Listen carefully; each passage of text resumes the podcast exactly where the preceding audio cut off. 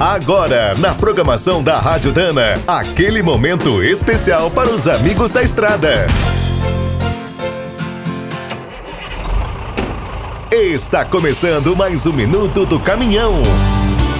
Fique por dentro das últimas notícias, histórias, dicas de manutenção e novas tecnologias. Em 1999, a Volvo lançou no Brasil seu último modelo narigudo. Moderno, bonito, seguro e confortável, o NH foi um grande sucesso.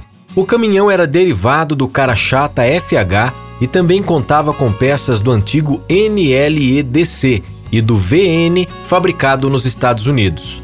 Sua estreia marcou a última etapa de um grande investimento feito em Curitiba. A fábrica passou a ter as mesmas tecnologias da matriz. A cabine do NH podia ser normal, leito ou Globetrotter, com um teto alto. Todas as versões tinham computador de bordo e piloto automático. Na parte mecânica, o Bruto teve três opções de motores, com 380, 420 ou 460 cavalos, e duas de câmbio com 14 ou 16 marchas. O NH também podia ser equipado com dois ou três eixos, tração 4x2, 6x2 ou 6x4 e suspensão traseira convencional ou a ar. Apesar de todas as vantagens que oferecia para o caminhoneiro, o aperto na legislação acabou condenando o modelo em pouco tempo. Com as vendas em queda, o NH foi aposentado em 2006. O mesmo aconteceu na Austrália, onde a produção parou dois anos antes.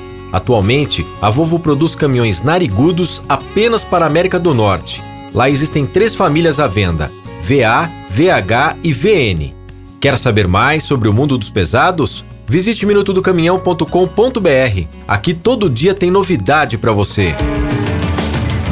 O Minuto do Caminhão é um oferecimento de Spicer e Álvaros, a dupla imbatível em componentes de transmissão, suspensão e direção.